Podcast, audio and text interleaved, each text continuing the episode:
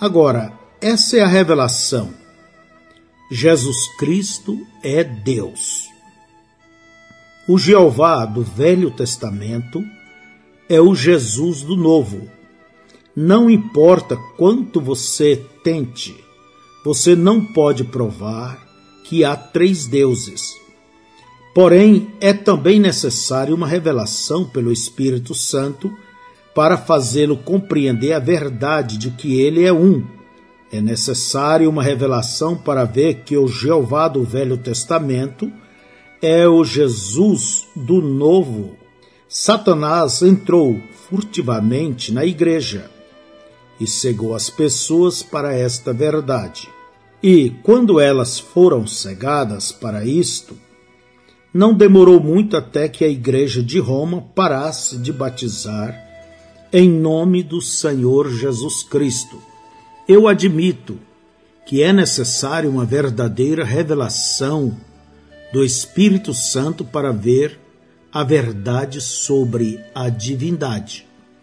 Nestes dias, quando nós estamos no meio da perversão de tanta escritura, mas a igreja prevalecente vencedora está edificada sobre a revelação. Por essa razão, podemos esperar que Deus revele sua verdade para nós. Não obstante, você na realidade não precisa de revelação sobre o batismo nas águas. Está aí inegavelmente manifesto. Teria sido possível que os apóstolos por um minuto se desviassem de uma ordem direta do Senhor para batizar no nome do Pai e do Filho e do Espírito Santo e então serem encontrados em desobediência voluntária? Eles sabiam qual era o nome e não há nenhum lugar na Escritura onde eles batizaram de alguma outra maneira a não ser no nome do Senhor Jesus Cristo. O bom senso diria a você que o livro de Atos é a igreja em ação. E se eles assim batizavam, então essa é a maneira de se batizar. Agora, se você acha que isso é forte, o que acha disto? Qualquer um que não estivesse batizado no nome do Senhor Jesus tinha que ser batizado novamente. Atos capítulo 19, do verso 1 ao 6. E sucedeu que enquanto Apolo estava em Corinto, Paulo, tendo passado por todas as regiões superiores, chegou a Éfeso. E achando ali alguns discípulos, disse-lhes: Recebestes vós já o Espírito Santo quando crestes? E eles disseram-lhe: Nós nem ainda ouvimos que haja Espírito Santo. Perguntou-lhes então: Em que sois batizados então? E eles disseram: No batismo de João. Mas Paulo disse: Certamente João batizou com o batismo do arrependimento dizendo ao povo que cresce no que após ele havia de vir, isto é, em Jesus Cristo. E os que ouviram foram batizados em nome do Senhor Jesus. Impondo-lhes Paulo as mãos, veio sobre eles o Espírito Santo, e falavam línguas e profetizavam. Aí está. Estas boas pessoas em Éfeso tinham ouvido sobre o Messias que viria João tinha pregado sobre ele. Eles eram batizados para arrependimento de pecados, olhando à frente para crer em Jesus. Porém, agora era hora de olhar para trás, para Jesus, e ser batizado para perdão de pecados. Era hora de receber o Espírito Santo e quando eles foram batizados no nome do Senhor Jesus Cristo, Paulo impôs-lhes as mãos e o Espírito Santo veio sobre eles. Ó, oh, aquela prezada gente de Éfeso era boas pessoas. E se alguém tinha o direito de se sentir seguro, era elas. Notem quão longe tinha chegado. Elas tinham chegado até o ponto de aceitar o Messias que viria. Elas estavam prontas para ele. Porém, não vê você que, a despeito disso, elas não o perceberam? Ele tinha vindo e partido. Elas necessitavam ser batizadas no nome do Senhor Jesus Cristo. Elas necessitavam ser cheias do Espírito Santo. Se você foi batizado em nome do Senhor Jesus Cristo, Deus o encherá de seu espírito. Essa é a palavra. Atos 19, verso 6, que nós lemos foi o cumprimento de Atos capítulo 2, verso 38. Arrependei-vos e cada um de vós seja batizado em nome de Jesus Cristo para perdão dos pecados e recebereis o dom do Espírito Santo. Veja, Paulo, pelo Espírito Santo, disse exatamente o que Pedro disse pelo Espírito Santo e o que foi dito não pode ser mudado. Tem que ser o mesmo desde Pentecoste até que o derradeiro eleito tenha sido batizado. Gálatas capítulo 1, verso 8. Mas ainda que nós mesmos ou um anjo do céu vos anuncie outro evangelho, além do que já vos tenho anunciado, seja anátema. Agora, Alguns de vocês da unicidade batizam errado. Vocês batizam para regeneração como se ser imerso nas águas os salvasse. Regeneração não vem pela água.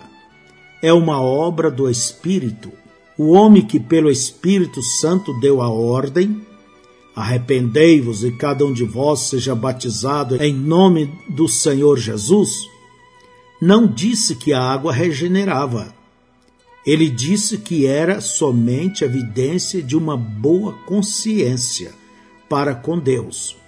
Era só isso. 1 Pedro, capítulo 3, verso 21, diz que também, como uma verdadeira figura agora vos salva. Batismo, não do despojamento da imundícia da carne, mas da indagação de uma boa consciência para com Deus pela ressurreição de Jesus Cristo. Eu creio nisto.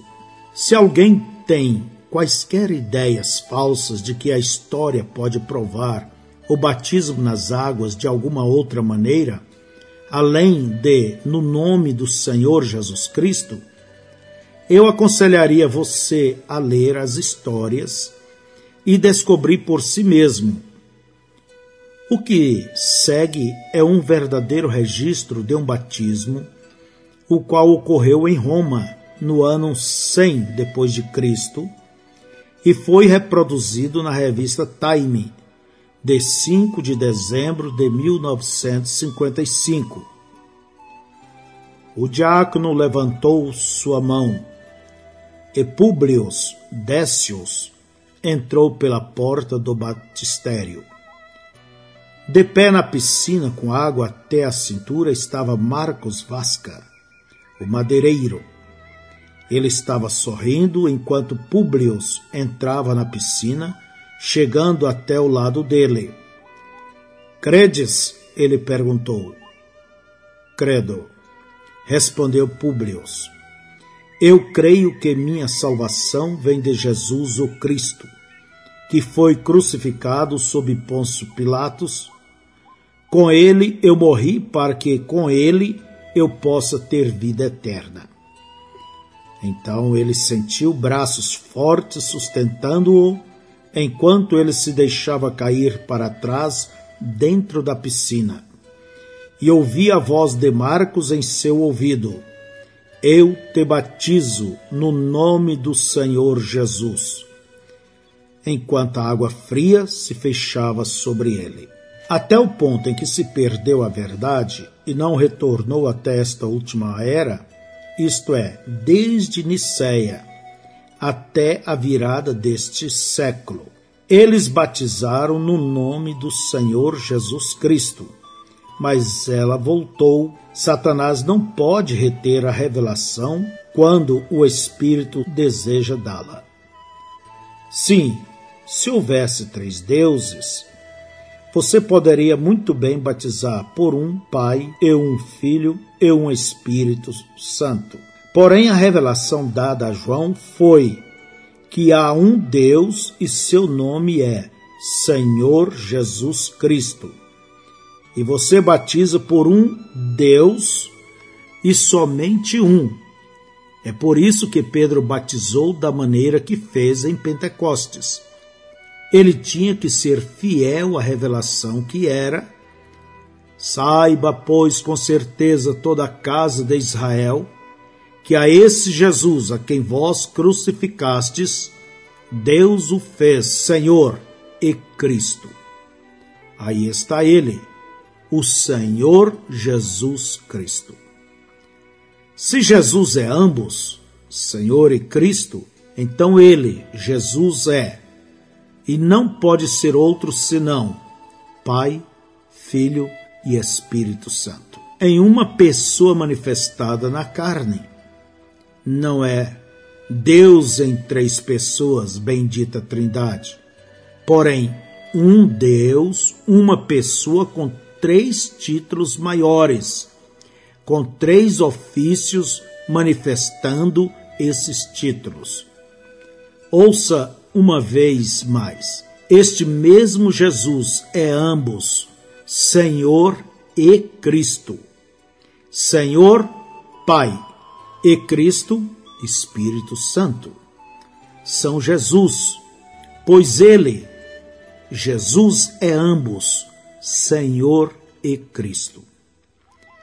Se isso não nos mostra a verdadeira revelação da divindade, nada o fará. Senhor não é um outro. Cristo não é um outro. Este Jesus é o Senhor Jesus Cristo, um Deus. Filipe um dia disse para Jesus: Senhor, mostra-nos o Pai, o que nos basta. Jesus lhe disse: Estou há tanto tempo convosco que não me tendes conhecido? Quem me vê a mim, vê o Pai. Portanto, por que dizeis tu, mostra-nos o Pai? Eu e meu Pai somos um. Eu citei isto uma vez a uma senhora e ela disse: Espere aí, senhor Brana. O senhor e sua esposa são um. Eu disse: Não dessa maneira. Ela disse: Como disse? Então eu lhe disse: A senhora me vê? Ela disse: Sim. Eu disse: A senhora vê minha esposa? Ela disse: Não. Eu disse: Então essa unidade é de um tipo diferente, pois ele disse: Quando vedes a mim, vedes o Pai. O profeta disse que haveria luz no tempo do entardecer. No hino está escrito: haverá luz no tempo do entardecer. A vereda para a glória você seguramente encontrará. No caminho para as águas, essa é a luz hoje, sepultado no precioso nome de Jesus. Jovens e velhos, arrependei-vos de todo o vosso pecado. O Espírito Santo seguramente entrará a luz do entardecer chegou. É fato que Deus e Cristo são um. Não faz muito tempo eu estava falando com um rabino judeu. Ele me disse: Vocês, gentios, não podem dividir Deus em três pedaços e dá-lo a um judeu. Nós sabemos que não é assim. Eu lhe disse: Exatamente este ponto, Rabino. Nós não dividimos Deus em três pedaços. O Senhor crê nos profetas, não crê? Ele disse: Certamente que creio. O Senhor crê em Isaías 9,6? Sim. De quem o profeta estava falando? Do Messias. Eu disse: Que relação terá o Messias com Deus? Ele disse: Ele será Deus. Eu disse: Isto é correto. Amém. Você não pode colocar Deus em três pessoas ou três partes. Você não pode dizer a um judeu que há um Pai, e um Filho e um Espírito Santo. Ele lhe dirá imediatamente de onde veio essa ideia. Os judeus sabem que este credo foi estabelecido no Concílio de Nicéia. Não é de admirar que eles escarneçam de nós como pagãos. Nós falamos sobre um Deus que não muda. Os judeus creem nisso também. Porém, a igreja mudou seu Deus imutável de um para três. Mas a luz está retornando ao entardecer.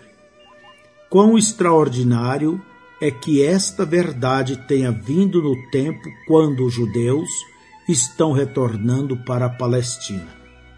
Deus e Cristo são um. Este Jesus é ambos, Senhor e Cristo. João teve a revelação e Jesus era a revelação, e ele apresentou-se bem aqui na Escritura. Eu sou aquele que era, que é e que há de vir, o Todo-Poderoso. Amém. Se a revelação está além do seu alcance, olhe para cima e busque a Deus para isto. Essa é a única maneira em que você vai alguma vez obtê-la. Uma revelação tem que vir de Deus. Nunca vem por dons naturais humanos, porém por dádiva espiritual. Você pode até mesmo memorizar a Escritura, e ainda que isso seja maravilhoso, isso não servirá. Tem que ser uma revelação de Deus. Diz na palavra que ninguém pode dizer que Jesus é o Cristo a não ser pelo Espírito Santo. Você tem que receber o Espírito Santo e depois, e só depois, pode o Espírito dar-lhe a revelação que Jesus é o Cristo, Deus, o ungido. Ninguém sabe as coisas de Deus senão o Espírito de Deus e aquele a quem o Espírito de Deus as revela. Nós precisamos pedir a Deus por revelação mais do que qualquer outra coisa no mundo. Temos aceitado a Bíblia, temos aceitado as grandes verdades dela, mas isto ainda não é real para a maioria das pessoas, porque a revelação dada pelo Espírito não está ali. A palavra não foi vivificada. A Bíblia diz em 2 Coríntios, capítulo 5, verso 21, que temos nos tornado a justiça de Deus pela nossa união com Jesus Cristo. Você entendeu isto? diz que somos a própria justiça do próprio Deus por estarmos em Cristo. Diz que ele, Jesus, tornou-se pecado por nós. Não diz que ele tornou-se pecador, mas tornou-se pecado por nós, para que, por nossa união com ele, pudéssemos nos tornar a justiça de Deus. Se nós aceitamos o fato e devemos de que ele literalmente tornou-se pecado por nós através de sua substituição por nós, então devemos também aceitar o fato de que nós, através de nossa união com ele, temos nos tornado a própria justiça de Deus. Rejeitar um é rejeitar o outro. Aceitar um é aceitar o outro. Agora, nós sabemos que a Bíblia diz isso. Não pode ser negado, mas está faltando a revelação disso. Não é real para a maioria dos filhos de Deus. É apenas um bom versículo da Bíblia. Mas precisamos tê-lo vivificado para nós. Isso exigirá revelação.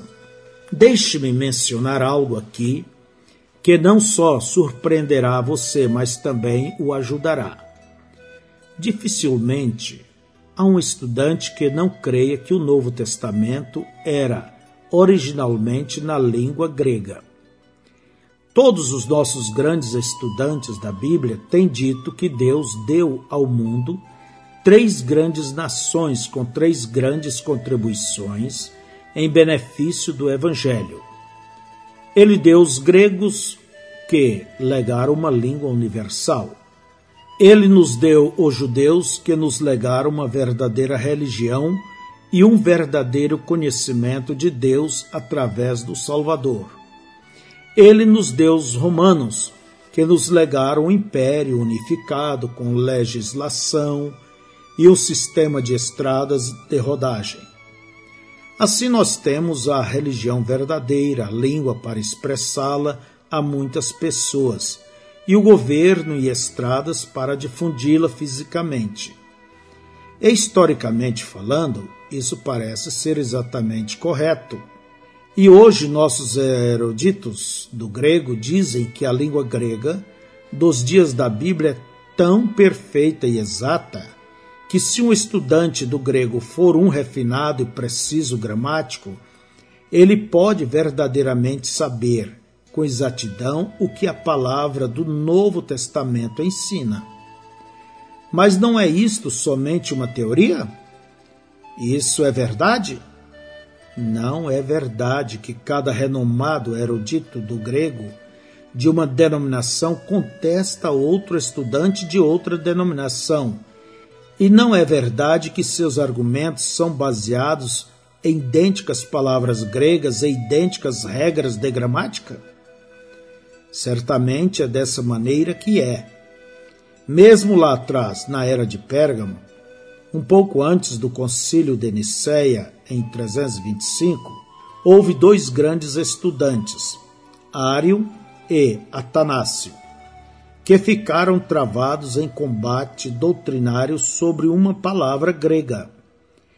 Tão intenso e tão universal tornou-se o seu debate que historiadores disseram que o mundo ficou dividido por causa de um ditongo, é, o som de duas vogais numa única sílaba. Agora, se o grego é tão perfeito e tão preceituado por Deus, por que houve tal disputa? Certamente Deus não pretendia que todos nós soubéssemos o grego. Hoje mesmo estamos tendo discussões a respeito do grego. Tome, por exemplo, o livro A Igreja Paralisada de Cristo Radiografada, pelo Dr. McCrossan. Nele, ele apresenta numerosas citações de muitos renomados gramáticos do grego e prova para sua própria satisfação que as inalteráveis regras de gramática grega mostram conclusivamente que a Bíblia ensina que um homem é batizado com o Espírito Santo subsequentemente ao renascimento. Ele também afirma categoricamente que mulheres podem assumir o púlpito, porque a palavra profetizar significa pregar. Mas ele convenceu outros estudantes do grego que são tão aptos quanto ele? Jamais. Tudo que você tem a fazer é ler aqueles estudantes que defendem o ponto de vista oposto e ouvir suas eruditas citações. Agora, não somente é verdade o que acabei de dizer, mas vamos um passo mais adiante. Hoje nós temos alguns estudantes que sustentam que os manuscritos originais foram escritos em aramaico, o qual era a língua de Jesus e do povo do seu dia. É sustentado por eles que as pessoas não falavam e escreviam em grego como é tão comumente suposto. E o fato é que nossos historiadores estão divididos sobre isso. Por exemplo, o Dr. Scoff, um estudioso muitíssimo brilhante, provou a partir de pesquisa para sua satisfação que o Novo Testamento foi escrito no vernáculo das pessoas de fala grega naquele dia. Ele levanta uma bela conjuntura para suas opiniões, baseado nos vários documentos à sua disposição. Mas, por outro lado, nós temos outro renomado estudioso, o Dr. Lança, que está convencido que o Novo Testamento foi escrito em aramaico. E ele tem nada menos do que o brilhante historiador Toynbee para apoiar sua alegação que o aramaico e não o grego era a língua do povo, de modo que parece possível que o Novo Testamento foi primeiro escrito em aramaico. Entretanto, antes de ficarmos preocupados demais com isto, vamos ler tanto a versão Rei Tiago como a tradução pelo Dr. Lança. Para nossa satisfação, encontramos as palavras em ambas surpreendentemente as mesmas de forma que não há realmente nenhuma diferença em conteúdo ou doutrina. Nós podemos até mesmo concluir que Deus tem permitido estes manuscritos recentemente descobertos e novas publicações de documentos originais já conhecidos chegarem diante de nós para provar a autenticidade do que já tínhamos. E descobrimos que, embora os tradutores possam disputar um com o outro, os documentos originais não fazem. Agora você pode ver que não se pode basear a interpretação no profundo conhecimento dos estudiosos sobre a língua em que a Bíblia está escrita. Mas se você ainda não pode ver isso porque está velado em sua mente pela tradição, aqui está uma última ilustração. Ninguém pode duvidar que os escribas e fariseus e os grandes eruditos do ano 33 depois de Cristo conhecia as exatas leis de gramática e os significados exatos das palavras nas quais o Velho Testamento fora escrito. Mas apesar de todo o seu elevado conhecimento, eles falharam em ver a revelação da prometida palavra de Deus manifestada no Filho. Lá estava ele descrito, desde Gênesis até Malaquias, com capítulos inteiros devotados a ele e seu ministério. E, no entanto, com exceção de alguns que foram iluminados pelo Espírito, eles falharam inteiramente em vê-lo. Nós agora chegamos a uma conclusão Conclusão essa que já encontramos na palavra. Por mais que creiamos em tentar encontrar os mais antigos e melhores manuscritos para obter o melhor registro possível da palavra, nós nunca conseguiremos o verdadeiro significado dela pelo estudo e comparação das Escrituras. Por mais sinceros que sejamos, será necessário uma revelação de Deus para trazê-la à luz. Isso é exatamente o que Paulo disse, as quais também falamos, não com palavras de sabedoria humana, mas com as que o Espírito Santo ensina. 1 Coríntios 2:13. A verdadeira revelação é Deus interpretando sua própria palavra ao vindicar o que está prometido. Agora que ninguém se engane pelo que eu disse e pense que eu não creio na exatidão da palavra como nós a temos hoje. Eu creio que esta Bíblia é exata. Jesus autenticou completamente o Velho Testamento quando andou aqui na terra e ele foi copilado exatamente como foi nosso Novo Testamento. Não se engane acerca disso. Nós temos a infalível palavra de Deus hoje e nenhum homem se atreva a tirar dela ou adicionar a ela. Mas nós precisamos do mesmo Espírito que a deu para ensiná-la a nós. Ó, oh, como necessitamos de revelação pelo Espírito, não precisamos de uma Bíblia nova, não precisamos de uma nova tradução embora algumas sejam muito boas, eu não sou contra elas, mas precisamos da revelação do Espírito. E graças a Deus que podemos ter o que precisamos, pois Deus quer revelar Sua palavra a nós pelo seu Espírito. Que Deus possa, pelo seu Espírito, começar a nos dar contínua revelação vivificante e prevalecente. Ó, oh, se a igreja somente pudesse obter uma revelação fresca e tornar-se, por ela, a viva palavra manifesta, nós faríamos obras maiores e glorificaríamos Deus, nosso Pai, no céu.